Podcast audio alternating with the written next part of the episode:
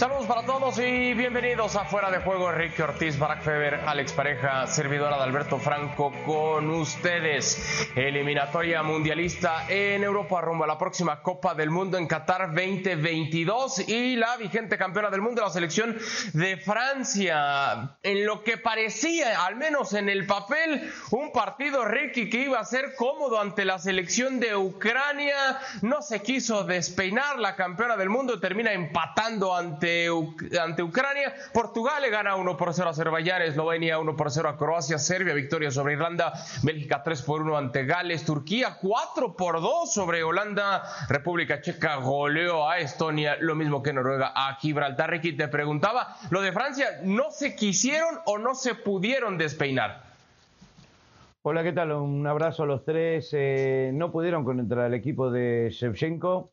Eh, a pesar de tener la pelota, de tirar 40 centros, de poner a Pogba en el segundo tiempo, eh, al equipo eh, le costó patear entre los tres palos. Y, a ver, esto va para todos los partidos que vamos a hablar desde mi punto de vista. El poco trabajo que tienen estas selecciones juntos después de mucho tiempo se notó el día de hoy. El cansancio de los jugadores se notó el día de hoy. y esto va a ser un factor de ahora en adelante. Casi todos los equipos hicieron los cinco cambios y vamos a ver muchas rotaciones. Y para Francia no es distinto teniendo en cuenta que puede armar dos hasta tres selecciones de, buen nivel. Sin embargo, Giroud arriba una vez más, no pudo. Eh, Grisman con un golazo que dicho sea de paso, primero en esa jugada estaban en offside y después le dio la mano a Grisman.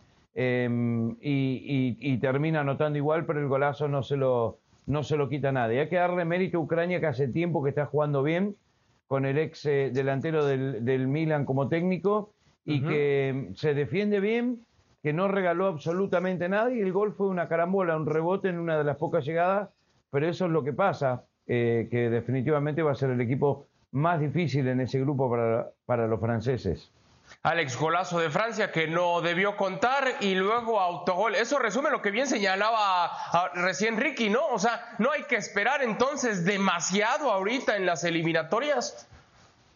¿Qué tal? ¿Cómo estáis? Un abrazo para los tres. No, no, no. Ricky ha dado en, una de las claves, que es el poco trabajo que habitualmente tienen las selecciones para trabajar juntos. Y imaginaos ahora, después del parón larguísimo y encima todavía en plena pandemia. Es, muy difícil. Pero eso no quita que Francia haya jugado igual hoy, 20, mm, ¿qué? 24 de marzo de 2021 igual que jugó la Eurocopa de su país hace cinco años ya. O sea, con, con Deschamps sí que ese argumento de Ricky es válido para todas las selecciones, pero es que Francia jugaba igual antes. Y, Francia es la ley del mínimo esfuerzo, es la autocomplacencia, es eh, intentar que pasen pocas cosas y confiar también en la calidad individual de sus futbolistas. Lo de Griezmann es un golazo y tiene razón Ricky, porque hay, una, hay un fuera de juego eh, primero de, de Pavar y después el gol de Ucrania es eh, pues el reflejo de la actitud de Francia con la que encara los partidos, porque después de, después de una primera parte, no diría que brillante, pero aceptable dentro del nivel, eh, en la segunda parte Francia se conforma y el gol es un ejercicio de autocomplacencia bestial. Primero un mal despeje de Kanté, que eso ya es noticia,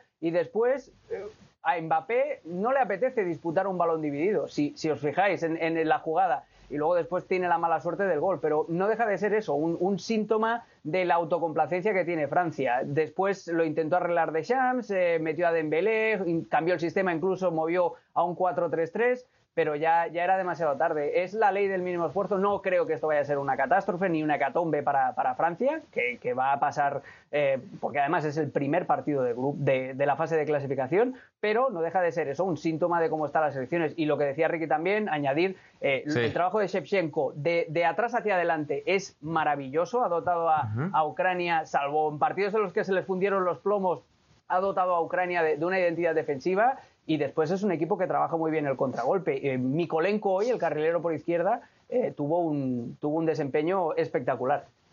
A ver, Barak dice y dice muy bien, Alex coincide con lo de Ricky y está bien, es entendible los tiempos complejos en los que vivimos, la falta de tiempo para los entrenadores y demás, pero esta plantilla es la, campeona del mundo y tiene, tiene cualquier cantidad de futbolistas, es un plantel vasto, es un plantel profundo que podría ofrecer que nada más cumplir, dejar la firma, ya con eso es suficiente, gracias, me voy. O sea, hay que exigirle un poquito más, ¿no? Sí, o sea, estoy de acuerdo, pero no puedo dejar de estar de acuerdo a la vez con lo que exponen Ricardo y Alex, porque es la verdad. Es decir, ¿cuántas veces no hemos visto equipos como este de Francia a nivel club, ¿no? Por ejemplo, que tienen muchísimo talento, que se les presume ese talento pieza por pieza, pero que no acaba de jugar bien a nivel de clubes cuando tiene un entrenador trabajando con ellos todas las semanas, todos los días, y aún así muchas veces estos equipos que juntan tantas figuras no funcionan. Ahora, si lo extrapolamos al mundo de selecciones y, sobre todo al momento que vivimos ahora mismo, que por sí siempre es complicado, ¿no? El, fútbol de selecciones para cualquier entrenador. Si además agregamos toda la carga de partidos y, y la concentración que están sufriendo los calendarios por la situación de la pandemia, todavía se hace más dramático. Entiendo tu punto, ¿eh? es decir, Francia tiene tanta calidad que uno esperaría ver más, pero a la vez también sin quitarle ni un pelito de mérito a lo que ha hecho Shevchenko en Ucrania, que es, que es buenísimo. La verdad es que defenderte a nivel selecciones es menos complicado que a nivel clubes, porque tú cuando sales contra un Manchester City y te sales a defender a nivel club, sabes que el Manchester City va a tener unos, por decir un nombre, ¿no? Unos automatismos trabajados increíbles para abrir el candado, porque lo hemos visto semana tras semana tras semana, equipos que se le encierran y el City sufre pero acaba abriendo los candados porque trabaja todos los días, porque sabe qué hacer ante cada circunstancia. En selecciones, cuando sales a defenderte, como hoy lo, hizo Ucrania, es mucho menos complicado. Tiene mérito, pero te defiendes y la selección rival no tiene esos automatismos que sí tienen los clubes para abrir el candado. Ricky, hay una selección que también tiene nombres importantes, que también levanta la mano para ser candidata en la próxima Copa del Mundo. Me refiero a la selección de Portugal, pero es que parece lo mismo. Y, en palabras de Ricardo Ferretti, cuando decía, si quieren espectáculo, vayan al circo y demás. Bueno, hoy Portugal también, con lo mínimo, con un autogol, termina llevándose la victoria 1 por 0, pero otra vez con una generación de futbolistas que podría ofrecer mucho más, Ricky.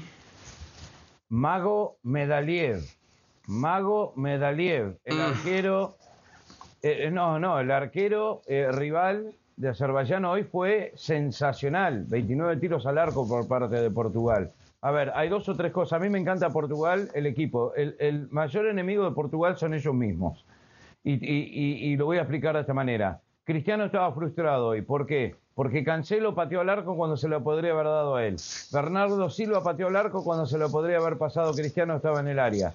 Eh, Joao Félix entró en el segundo tiempo, pateó cuando se lo podría haber entregado a Cristiano Ronaldo. Adrián Silva tuvo la misma oportunidad también. El equipo anota con un error del arquero, el único error que cometió que salió muy mal, pero el equipo de Portugal tuvo 70% de posesión em, y, generó por todos lados, se le metió atrás. Eh, se le metieron atrás y el arquero tuvo una tarde espectacular, un arquero raro, ortodoxo, si lo vieron hoy atajar y sacar pelota parecía un arquero de eh, solteros contra casados más que un arquero profesional, pero de alguna forma no sé, se movía rarísimo, se movía lento, pero sacaba todo. No lo podía creer, no, no, digo, ¿cómo se mueve este tipo y las pelotas que está sacando? Pero al margen de todo eso, yo creo que eh, Portugal va a estar muy bien. Eh, tiene muy buen equipo. Bruno Fernández entró en el segundo tiempo también, porque están cuidando muchos jugadores. Y de la mitad de la cancha para arriba, en el 4-3-3, con los cinco cambios, sacó los tres mediocampistas y dos delanteros a todo menos a Cristiano para que pueda anotar goles para dejarlo contento, feliz, que al final se fue enojado sin saludar a nadie porque no pudo anotar.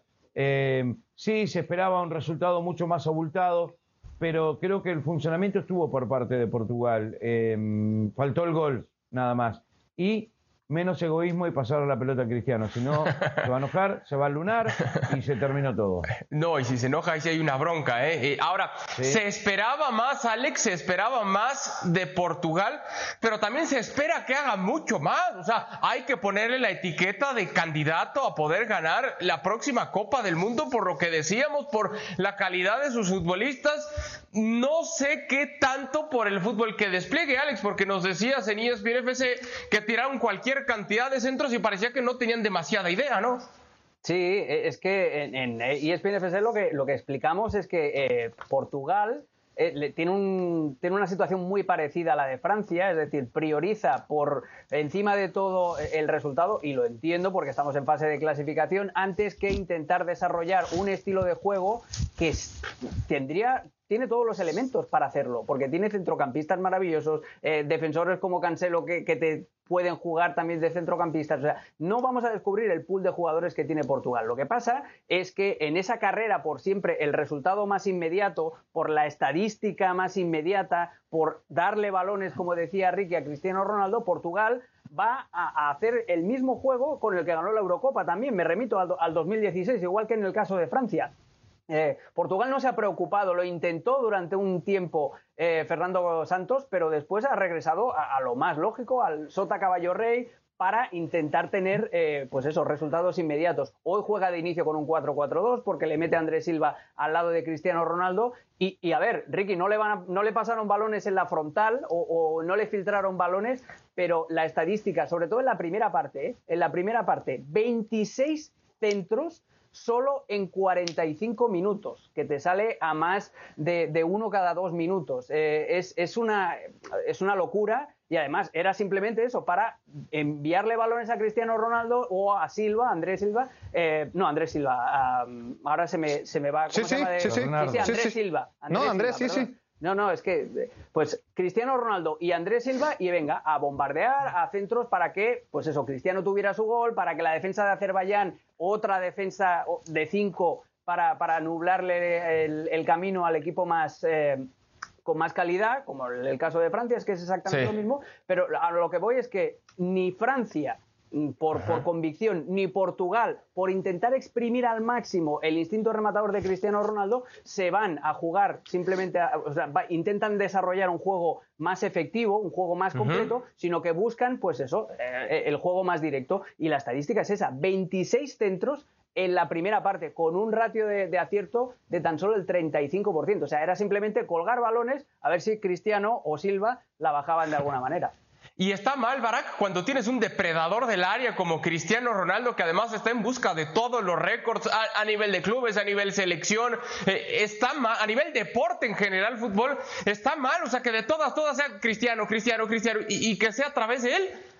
Sí, sí, sí, porque es Portugal, no es Suecia, ¿no? Si, fuera Suecia, con, Zlatan, por ejemplo, se justificaría. Ahora, un equipo que tiene, además de a Cristiano, que no está mal, ¿eh? ¿eh? pero además de a Cristiano, tienes a Andrés Silva, que es el futbolista con más goles de Europa después de Lewandowski, ¿no? Lewandowski va a ganar la bota de oro. Después de él, sigue el portugués. Cuando tienes a Bernardo Silva, que es una de las grandes figuras del Manchester City, que es el mejor equipo del mundo, sin ninguna duda. Cuando tienes a un Bruno Fernández, que sin ninguna duda es el mejor jugador del Manchester United, que es, aunque no nos guste, la revelación del torneo, porque está compitiendo más de lo que nunca en la Premier League. Y eso gracias también a un futbolista portugués. Y me dejé a Cancelo, que es otro de los grandes jugadores que están hecho, haciendo funcionar al City de Guardiola en este año. Y así podemos seguir uno por uno. Es decir, tiene tantas piezas, tantas herramientas.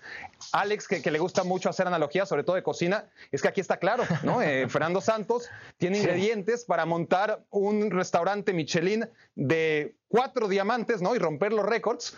Y al final sirve cocina rápida, que está buena, que gana, que, te llena, ¿no?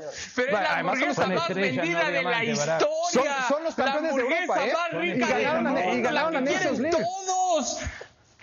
Pero, pero honestamente, a ver, es que no, hablamos mucho del Atlético de Madrid. Y es que Portugal es exactamente lo mismo, es exactamente lo mismo. Lo de Fernando Santos y Simeone cambia el nombre y, es lo mismo, Ricky. Sí, sí, eh, dos cosas. Primero son estrellas, no diamantes en, eh, los restaurantes Michelin, eh, Barak. Perdóname que te corrija. Número dos. Correcto, correcto. Gracias. gracias. No, no, está bien, pero son, son estrellas. y la otra es que, a ver, tenemos que ser honestos aquí, muchachos. La última selección de jugar y dejar un estilo fue la naranja mecánica. Previo a eso fue el juego bonito de Brasil del 70. ¿Y Alemania? ¿Y Alemania en el 2014 y España en el 2010?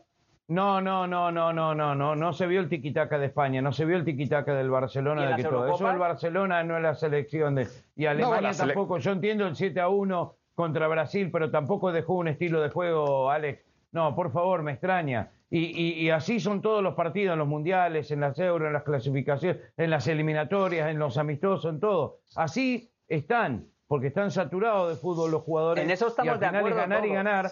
Entonces no se ve el buen juego que todos están pidiendo todos los días, que no existe desde 1974. Probablemente algunos de ustedes ni siquiera habían nacido. No, ninguno de los tres habían nacido. Pero por ejemplo, Francia, que es raca, ¿no? De repente ves a sus jugadores y, combinan, y, aunque sea un ratito, te, te, dejan ver, mira, son buenos, son muy buenos, ¿no? Mira las triangulaciones. Portugal ni siquiera eso te da. Claro, Portugal ni eso te da. No te da ni eso. Bueno, al tiene, un talento para no, no, y, seguirán ganando y, seguirán siendo los mejores. Lo más importante que dijo Ricky, ¿eh?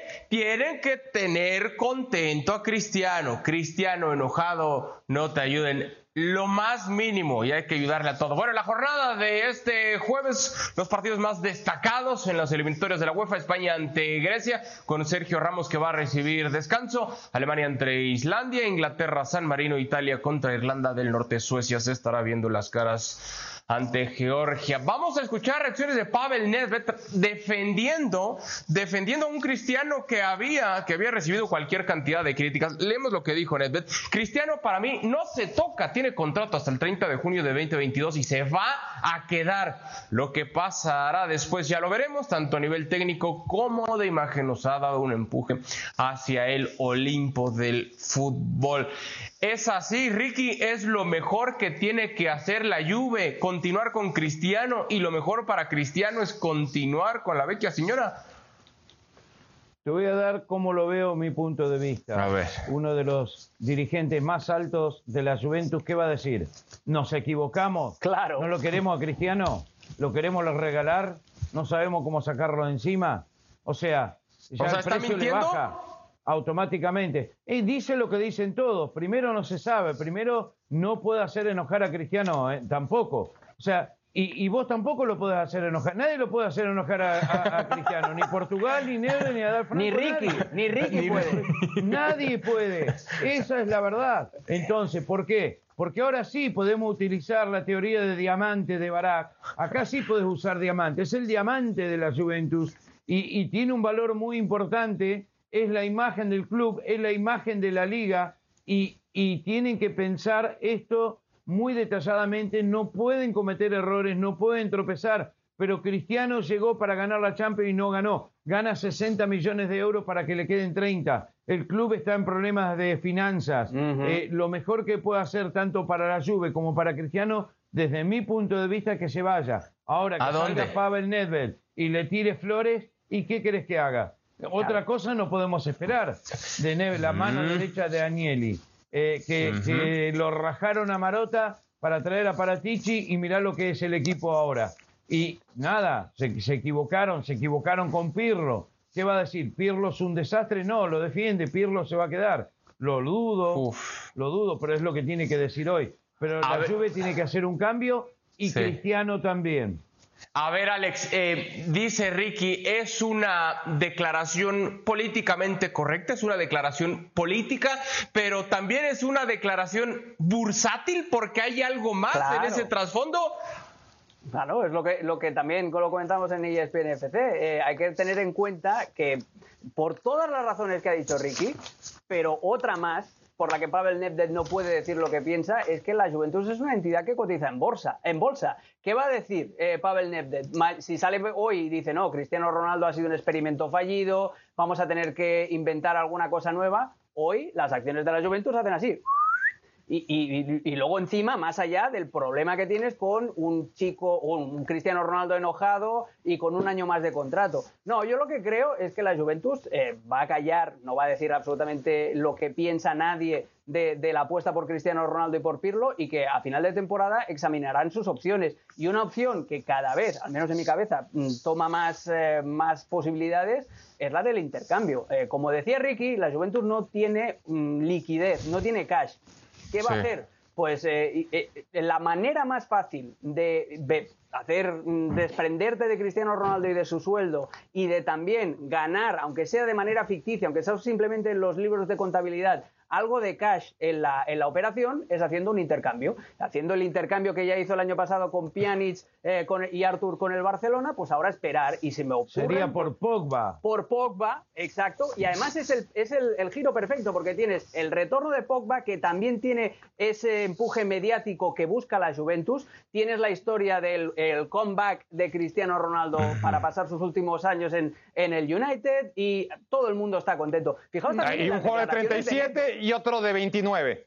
Claro, eso son otra historia. Pero eh, en el momento a lo que voy, mira, Barak, lo que, Lo, que apuntabas, ¿por qué Nedved eh, habla de nos ha dado un empujón para el, Olimpo futbolístico. Pero si la Juventus ya estaba en el, Olímpico, en el Olimpo futbolístico, si la Juventus ya había ganado las Champions y había perdido Champions sin Cristiano Ronaldo, ya era un equipo que lo ganaba todo en Italia. ¿Qué le ha aportado Cristiano Ronaldo a la Juventus?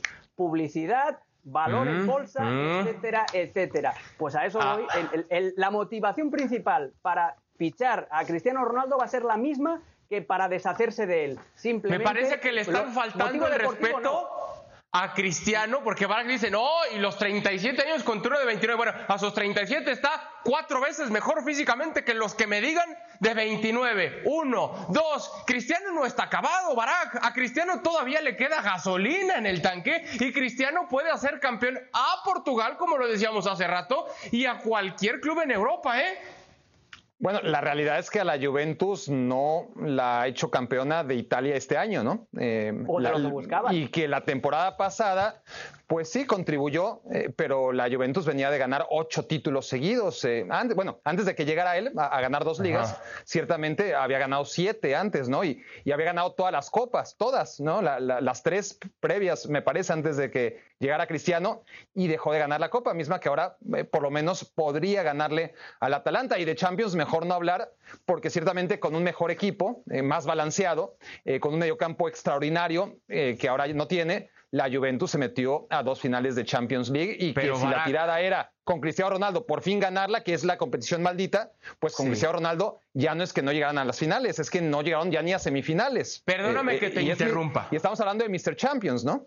Te voy a poner un, caso hipotético de Mr. Champions. Supongamos que regresa al Real Madrid y, y, Gareth Bale pues también tiene contrato con el Real Madrid y entonces la BBC se va a volver a encontrar con un Benzema que está en un gran momento. Me estás diciendo que Cristiano en el Madrid con Benzema, con Gareth Bale no pueden volver a florecer esos grandes tiempos y volver a llevar al Madrid a ganar Champions. O sea, estamos acabando a Cristiano. En Europa no. Muy complicado, muy, muy complicado, porque con esos jugadores, agrégale además, con toda la calidad y todo lo que han ganado, eh, pero agrégale a, Modric y a Kroos y a Casemiro. Y o sea, a ver, el fútbol por algo, los grandes equipos de la historia, y sin duda que el Real Madrid a nivel Champions de Casemiro, de Kroos, de Modric, de Bale, Benzema y Cristiano es uno de los grandes equipos de la historia, pero por algo tiene una vigencia, no son eternos. Y por más mm. que la medicina deportiva mantiene a futbolistas a una edad mucho más veterana que en el pasado, en la élite, no puedes pensar que con esas piernas. De gran nivel, no puedes pensar. Pero necesitas un equilibrio, claro, pero necesitas un equilibrio. No puedes pensar que con seis veteranos arriba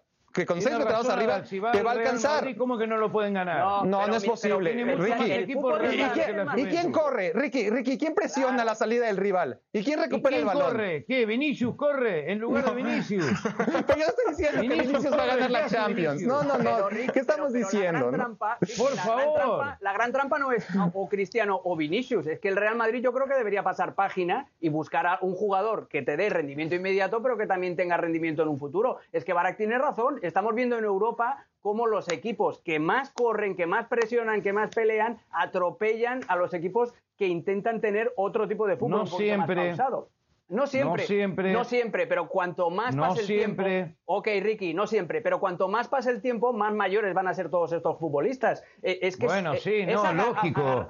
y usted y yo y todo pero, no me digan que está terminado, Cristiano. No me digan que ya está terminado, por favor. de acuerdo, Ricky. No sirve para nada. de acuerdo, Ricky. y pero de la forma que están hablando, sí. Pero a ver, que, en Europa, en Europa hay, una, hay una exigencia física que, que es patente y que los colectivos que más corren superan a los colectivos que eh, basan todo su potencial en las individualidades. no nos vamos a poner de acuerdo en el tema de Cristiano y no sé si nos vamos a poner de acuerdo en el siguiente tema.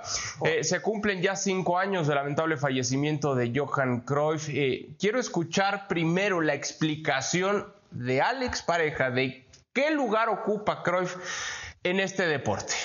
Para mí es el más grande en la historia del fútbol, porque nadie ha sido tan influyente como jugador primero y como entrenador después. Se dice, y mira, te voy a poner una analogía eh, musical, que sé que te gusta mucho. Me se gusta. Dice que de Black, se dice que de Black Sabbath, eh, del grupo de Ozzy Osbourne, nacen todas las ramas del heavy metal. Bueno, pues de Johan Cruyff, de Johan Cruyff futbolista y del Johan Cruyff entrenador, nace todo el fútbol moderno. Así de fácil. Nadie ha sido tan influyente como futbolista y como entrenador. Y además otra de las cosas que, apuntó muy bien Barak en, en ISFC también, es que fue el primer icono y fue el primer futbolista que se plantó delante de los clubes, delante de las instituciones y que hizo valer eh, eh, el, valor real del futbolista. A Johan Cruyff se le debe tanto que es que necesitamos una hora entera para que te explique sí, Sí, sí. Pero quiero escuchar a Ricky y nada más voy a dejar el más grande de todos los tiempos, Ricky, dice Alex. El más grande de todos los tiempos. ¿Coincides? En cierta forma sí, Adal, porque al final no el mejor futbolista de todos los tiempos, sino por lo que ha hecho, cómo ha cambiado el fútbol, cómo mm. se ha mantenido fiel a una filosofía de juego que era innegociable, lo que hizo con el Barcelona y cómo cambió al Barcelona, lo cambió para siempre. Eh, ese estilo de juego del Haya, de Rinus Michel, del Mundial 74 para, para adelante. Eh, lo que ha hecho, eh, como dice él, como jugador y como técnico, jugador que en el Mundial 74 jugaba en todas las posiciones, de ahí aprendió, de ahí salió, de ahí siguió eh, estudiando ese método para perfeccionarlo. Ningún otro lo ha hecho, ningún otro lo ha logrado. Hay otros tipos de técnicos que sí, definitivamente, como Arrigo Sacchi, que hubo una mezcla de, de Cruyff eh, y del fútbol holandés, porque él de joven iba a Holanda simplemente a mirar fútbol y a tomar nota, pero tenía parte del catenacho también, eh, o, el Eño Herrera, o el mismo Mourinho, si quieren, de, los, de los técnicos modernos, eh, con, un estilo de juego totalmente diferente, pero el cambio del fútbol yo creo que fue el último gran cambio, no se vio algo distinto, porque al final Guardiola sigue sus pasos. Exacto, lo que decía antes de Black Sabbath. Sus pasos. Y, no hubo otro cambio, no hubo otra cosa todavía en el fútbol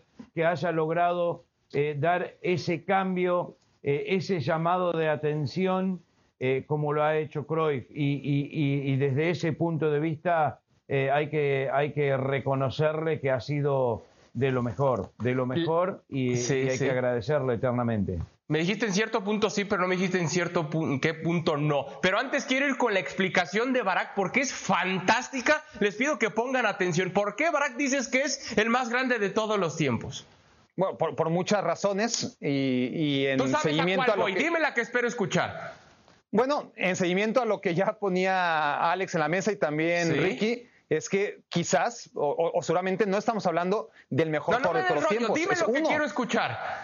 Eso, ahí voy, eh, estoy elaborando. Es uno de los mejores jugadores de todos los tiempos, si no el mejor, eh, uno de ellos. ¿Lo superó Messi, por ejemplo? Sí, lo superó Messi, pero ahí está, uno de los más grandes. En los banquillos, fue en su momento quizás el mejor entrenador de todos los tiempos. ¿Lo superó Guardiola con el tiempo? Sí, eh, seguramente sí, pero no deja de ser uno de los mejores de todos los tiempos también en los banquillos. Como fenómeno de la cultura popular, eh, fue el primero, el que transformó al fútbol de lo que era en lo que es hoy.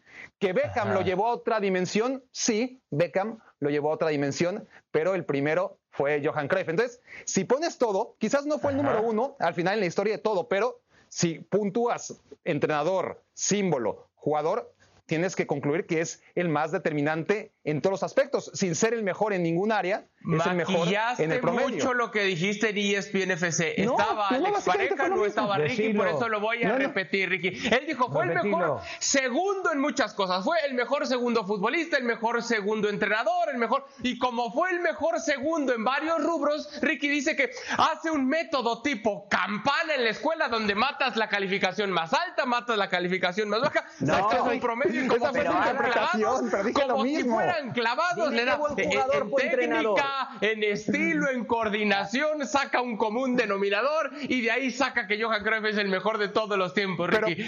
Pero, aquí estamos 3 a 1 de que tengo razón. Bueno, esa es otra cosa. Ahora, Pero es no un te técnico. nada, Dal, pero tenés razón. Estamos todos equivocados y tenés razón. Yo no te entendí No, nada. no, no. Pero si ustedes dijeron que Guardiola ya lo superó como técnico, No. si Pero, para pa- muchos eh, Maradona Nadal. es el mejor de todos los tiempos o Pelé es el mejor de todos los tiempos, Pero ¿quién no entiendo. Tranquilo. No hay nadie une las tres facetas, es que Barack lo ha explicado muy bien. Pero me Y dijeron sin- al principio de Cruyff, esta edición de Fuera no. de Juego que ya lo estético no contaba, que no importaba, que se No, acabó el conflicto en gracias a eso, 1970. el fútbol. Es un héroe que ha Sí. logrado Igual. preservar el fútbol. Porque está bien que haya jug- está bien que haya otro tipo de Pero- entrenadores, pero necesitas Ya. entrenadores proactivos, porque si encuentras a dos Voy a hacer el método son de campana. Eliminado fútbol. Ortiz, eliminado Alex Pareja, eliminado Barack Feber, eliminado Adalberto Franco. Hasta aquí esta edición de Fuera de Juego, señores. Gracias. Siempre es un gusto no coincidir, ¿eh? Saludos. Mourinho no le ganaba.